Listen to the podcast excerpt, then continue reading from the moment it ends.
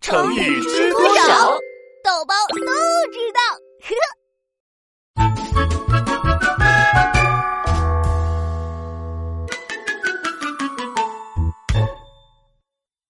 一笔勾销。板栗，你的这本奥特曼漫画能借我回家看几天吗？嗯，不借。就借我一个周末，下周一我就给你带回来。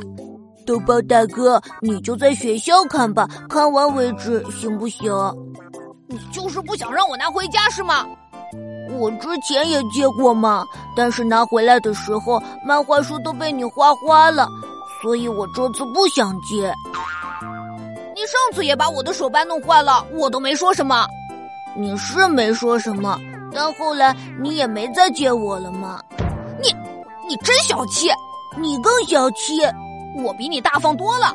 比我大方还翻旧账，你先翻的，我不跟你说了，咱们找个人评评理。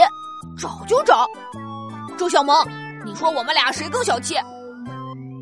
你们俩呀，真是好一阵坏一阵的。我来出个主意吧，要不要听？好，你说。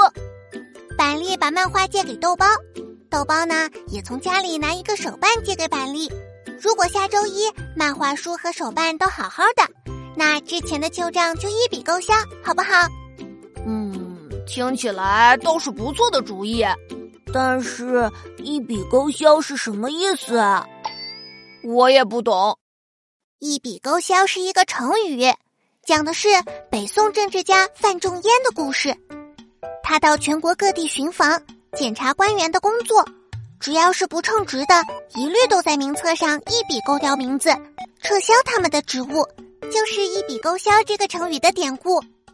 啊，我只是把板栗的书画花了，不至于要撤掉我体育委员的职务吧？不是，后来呀、这个成语就比喻把之前的旧账一笔抹掉，谁都不许再提往事，重新开始。哦，我明白了。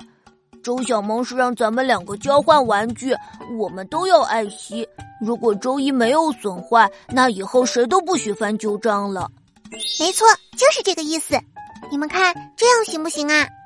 没问题，豆包大哥，这本漫画书你拿回家看吧。那一会儿放学你去我家，我把手办也借给你，我以后再也不翻旧账了。我也会好好爱惜你的东西的，保证周一拿回来的时候还跟今天的一样。好，之前的不开心我们一笔勾销。嗯一笔勾销，再也不提了。嘿嘿，